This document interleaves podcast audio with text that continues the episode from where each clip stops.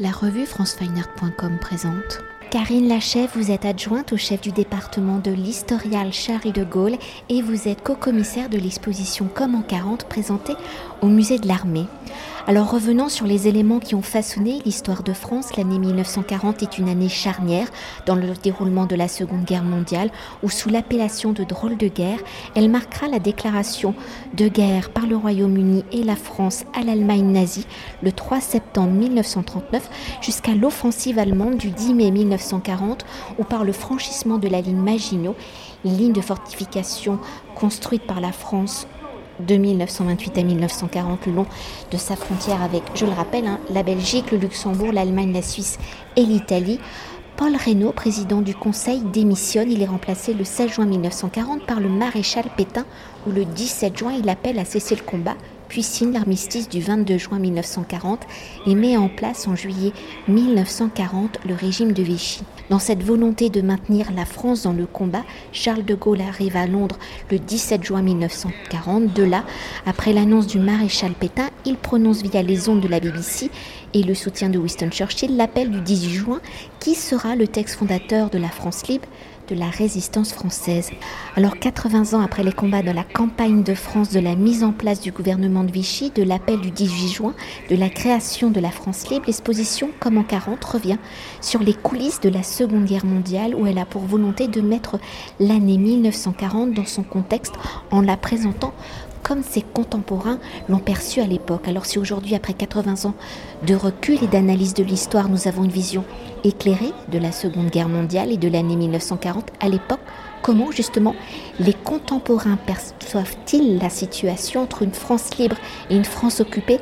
Quelles sont les conséquences pour la population? Comment les documents, les archives présentées dans l'exposition nous dévoilent-elles donc les perceptions de l'époque L'exposition euh, est présentée en, deux parties. Euh, nous avons voulu euh, montrer d'une part qu'est-ce que la campagne de France, parce qu'on sait que la, guerre est déclarée en septembre 1939, mais qu'est-ce qui se passe après cette déclaration de guerre? On sait qu'on ne se bat pas tout de suite. la drôle de guerre a lieu.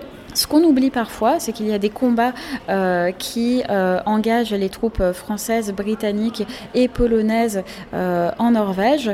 L'idée, c'est d'empêcher les Allemands de passer par la route du fer et d'atteindre la Norvège où se trouve l'eau lourde essentielle pour la réalisation de l'arme atomique.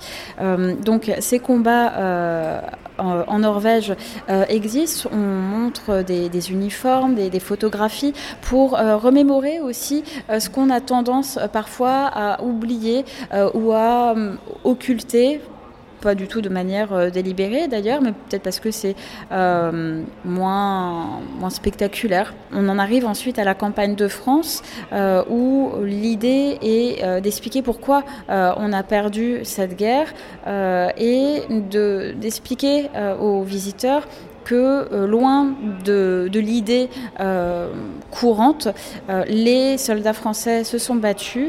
il y a eu 92 000 morts, des milliers de prisonniers, 2 millions de, prisonniers au total. donc des combats qui sont tragiques, qui se terminent tragiquement, mais pour une armée qui s'est battue tant que possible et jusqu'au bout. donc on revient sur les idées reçues euh, et on, le montre grâce à des, tenues, des uniformes, des documents d'archives euh, qui ne sont pas euh, présentés habituellement dans les collections, soit qui proviennent de nos collections ou alors des prêts que des collectionneurs particuliers ou d'autres institutions nous ont consentis. Donc euh, on, est vraiment face à face avec, euh, avec les Français de 40 qui étaient euh, des soldats ou des officiers. Et puis la le tragique euh, de, des événements politiques euh, de juin 40, quand euh, l'armée allemande atteint Paris, la démission du gouvernement Renault, l'arrivée du maréchal Pétain, qui était vice-président du Conseil de Paul Reynaud et qui devient président du Conseil avant de devenir chef de l'État français quelques semaines plus tard. voilà, des événements qui vont s'enchaîner et les Français vont faire face à cela, la, défaite de leur armée, qui était considérée comme euh, une des armées euh, les plus puissantes, qui était euh, la plus puissante encore pendant la Première Guerre mondiale, où on était sorti vainqueur, et là nous sommes défaits en huit semaines de combat. Donc les Français doivent digérer cette défaite, la démission d'un gouvernement, l'arrivée d'un autre et un inconnu qui parle à la radio, inconnu du grand public en tout cas, et que peu de personnes ont entendu, qui va devenir euh, une voie possible, et c'est celle du général de Gaulle. Mais rien euh, ne préfigure euh, à ce moment-là, le 18 juin, lorsqu'il parle à la radio, les événements qui vont s'enchaîner pourtant très rapidement. Euh, et puis, euh, on s'est aussi interrogé sur euh, qu'est-ce qu'être un Français. En travaillant sur l'exposition, on s'est rapidement rendu compte qu'après la signature des armistices, finalement continuer sur un fil chronologique et raconter les événements jusqu'à décembre 40 n'avait pas grand intérêt. Qu'en revanche, réfléchir à l'identité des Français, à ce qu'ils sont en train de vivre c'est quoi le quotidien d'un Français quand les armistices euh, sont signés? Euh, Est-ce que euh, les Parisiens l'ont vécu de la même manière qu'un Français qui se retrouve en zone non occupée Bien évidemment non. Et de là est partie l'idée d'une géographie de la liberté. se dire en fonction de là où on habite, du statut euh, que l'on a, comment on va vivre les événements. Donc la guerre est terminée, euh, on signe les armistices, on a euh, près de 2 millions de prisonniers faits en Allemagne et en France pour les soldats coloniaux on a des Français qui se retrouvent en territoire annexé, donc les Alsaciens et les Mosellans. vous avez les internés les Français qui se trouvent en zone occupée, euh, en zone non occupée, et puis il ne faut pas oublier les Français de l'Empire euh, également, euh, dont on parle finalement peu en général quand on parle de l'année 40, mais l'Empire est essentiel puisqu'il va devenir la base de la France libre. La France libre est née dans cet empire en Afrique, à Brazzaville, et on présente d'ailleurs le manifeste de Brazzaville de Charles de Gaulle, qui est un prêt exceptionnel des archives nationales. Donc cet empire qui va se scinder en deux, euh, un empire extrêmement puissant, le deuxième après l'empire britannique, euh, avec des territoires qui vont décider de rester fidèles à Vichy, d'autres euh, qui vont rallier le général de Gaulle. et puis enfin, qu'est-ce qui se passe quand vous êtes un Français qui décide de continuer malgré tout les combats, quoi qu'il arrive, un Français qui n'est pas dans l'empire et qui décide de partir à Londres. Euh, et partir à Londres, à l'époque, ça ne veut pas forcément dire euh, rejoindre le général de Gaulle. On ne parle pas encore d'ailleurs de résistance à l'époque. La résistance euh, qu'on connaît aujourd'hui avec un grand R n'existe pas. les Français parlent plutôt de essayer de faire quelque chose, comme dirait Bénédicte Vergès-Chénion, grande historienne spécialiste de Jean Moulin et de, et du maréchal Pétain. Euh, on essaye de faire quelque chose, de résister, oui, euh, mais comment, avec quelles armes euh, Puis partir à Londres, c'est un peu partir à l'aventure. et donc tous les Français qui vont rejoindre Londres ne vont pas forcément être d'accord avec les idées du général de Gaulle, vont continuer à se battre quand même, mais plutôt dans, dans l'armée britannique ou encore par d'autres moyens. Et puis, il y a encore les Français qui sont ailleurs, euh, en Amérique euh, du Sud, euh, aux États-Unis, en Afrique, en Inde, à Hong Kong aussi, qui vont former des comités de la France libre. Donc ces gens, ces, Français vont soutenir le général de Gaulle avec leurs moyens, sans euh, forcément quitter euh, leur famille, leur quotidien, mais en, le soutenant euh, par des créations, distributions de, tracts, un soutien financier. donc il y a une résistance qui n'est pas la même, qui existe dès 40, qui existe déjà. Les, premières, les premiers fusillés le seront dès l'automne 40 euh, pour acte de résistance. donc différentes voies, toutes les pierres sont déjà euh, posées pour euh, ensuite euh, voilà, continuer à, se battre ou à choisir une autre voie, celle de la collaboration, ou bah, continuer tout simplement à essayer de faire quelque chose pour, pour survivre à ce choc, le choc de la défaite qu'a subi la France. Alors si précédemment hein, nous évoquions les grandes lignes de l'année 1940, de l'année de basculement de la défaite. Pouvez-vous revenir sur les points majeurs de cette fameuse année et comment les événements, les décisions vont-elles s'enchaîner pour que la France devienne un territoire occupé, un territoire entre guillemets soumis? Tout d'abord, euh, on permet d'écouter aux visiteurs dans l'exposition euh, le dernier euh, discours radiodiffusé euh, de Paul Reynaud, le président du Conseil, à la radio, où il lance un ultime message d'espoir aux Français dans lequel il, il, espère obtenir une aide des Américains qui pourrait permettre à la France de continuer les combats. Comme on le sait, cette aide ne viendra pas tout de suite, il faudra attendre euh, encore quelques temps. Et le vice-président du Conseil, euh, qui avait été choisi, nommé par euh, Paul Reynaud, donc le maréchal Pétain, devient, après la démission de Paul Reynaud le 16 juin, le président du Conseil. Il va lancer un appel à son tour le 17 juin, annonçant qu'il faut cesser le combat.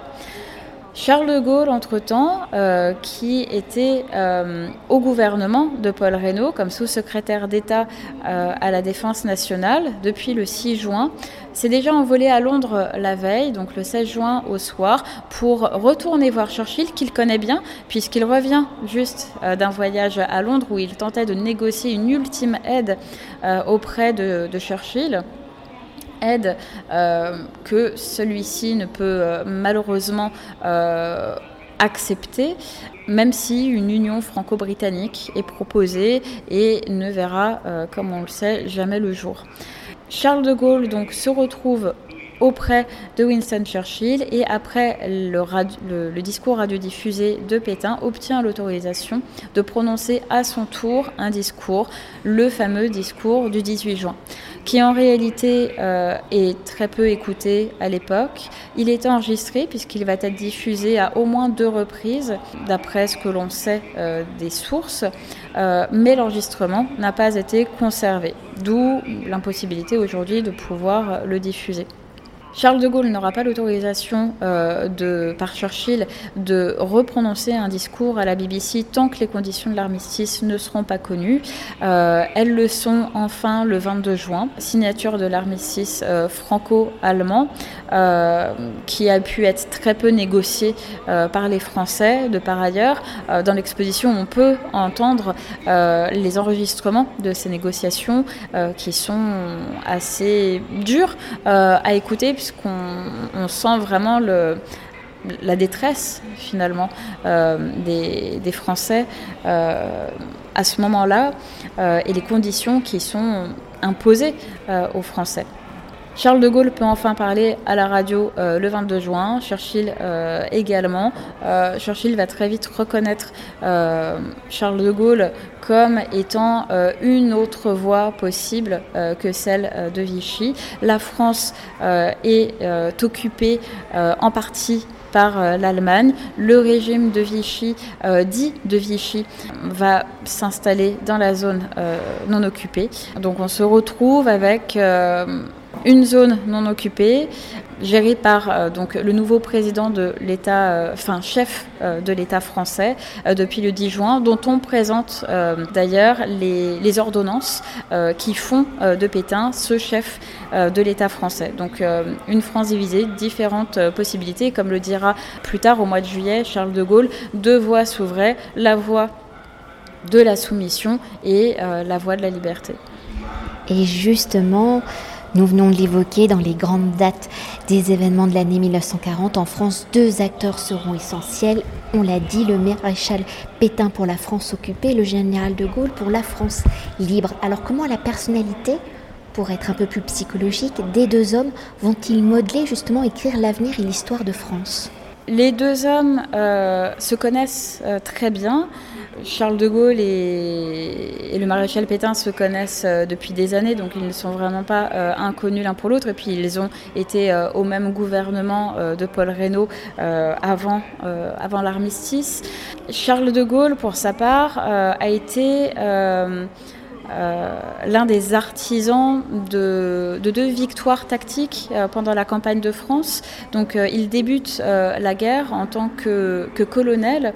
on lui confie une quatrième, on lui confie une division cuirassée avec laquelle il va remporter les batailles d'Abbeville et de Montcornet, qui vont pas être des succès décisifs qui vont être des succès tactiques, mais qui ne vont pas changer euh, pour autant le cours euh, de la guerre.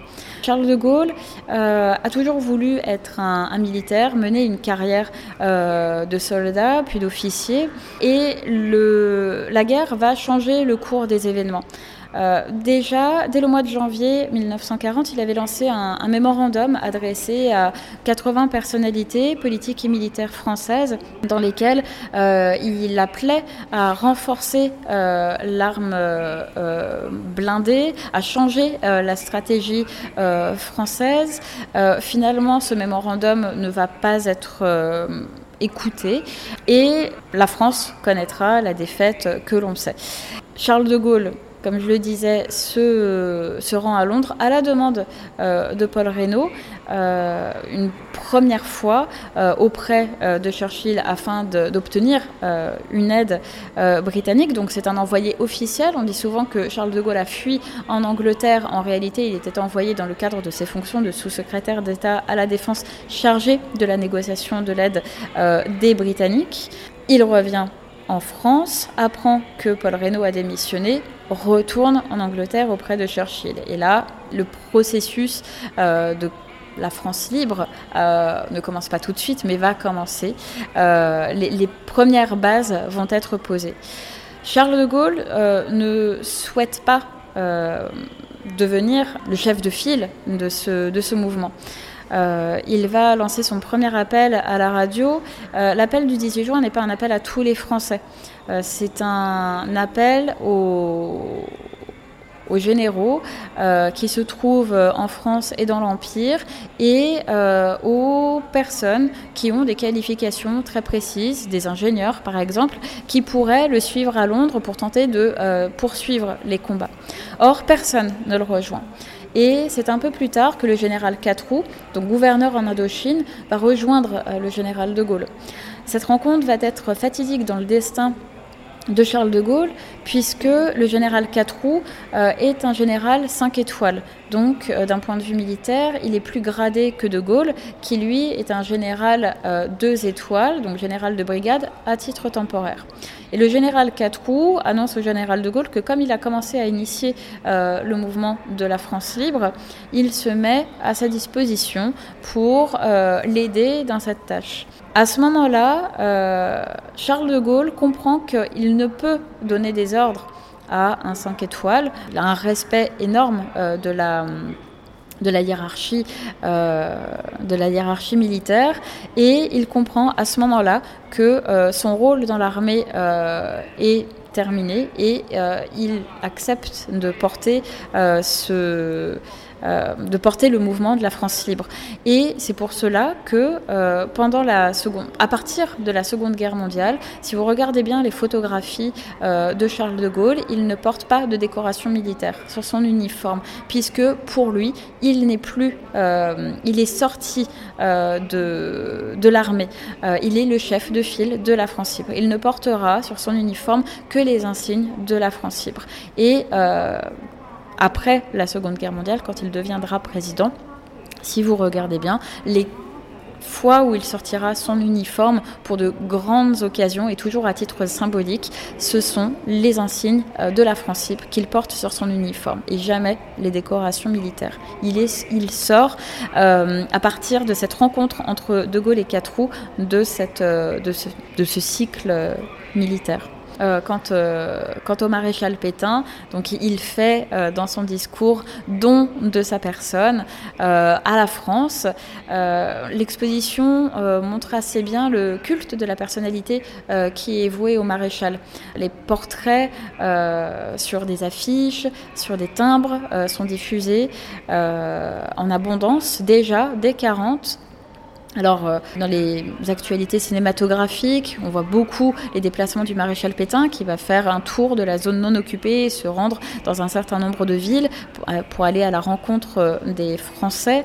il se pose en sauveur. Donc, d'un côté, vous avez le héros de la Grande Guerre qui, qui abolit euh, la République avec, euh, avec la création de l'État de Vichy. Il devient à la fois l'exécutif, le législatif et euh, même une part du juridique. donc il renverse, il bouleverse les institutions françaises. Et d'un autre côté, vous avez le général qui lui donne à la France libre euh, les, euh, les, les, éléments d'un État régalien euh, aidé du, juriste René Cassin pour donner toute sa valeur juridique et légale à la France, à la France libre. Donc de France, celle du maréchal Pétain, et qui est un... L'État français a été élu légalement. Alors sa légitimité peut être discutée, mais en tout cas, il a une base légale, et d'un autre côté, euh, le général de Gaulle, soutenu par euh, le Premier ministre, euh, qui donne tous les attributs régaliens à la France libre. Après, face à ces choix, voilà, toute la difficulté pour les Français, c'est de se retrouver un peu dans ce, dans ce contexte inédit en France qu'on n'a jamais reconnu depuis. Merci Cet entretien a été réalisé par franceweiner.com.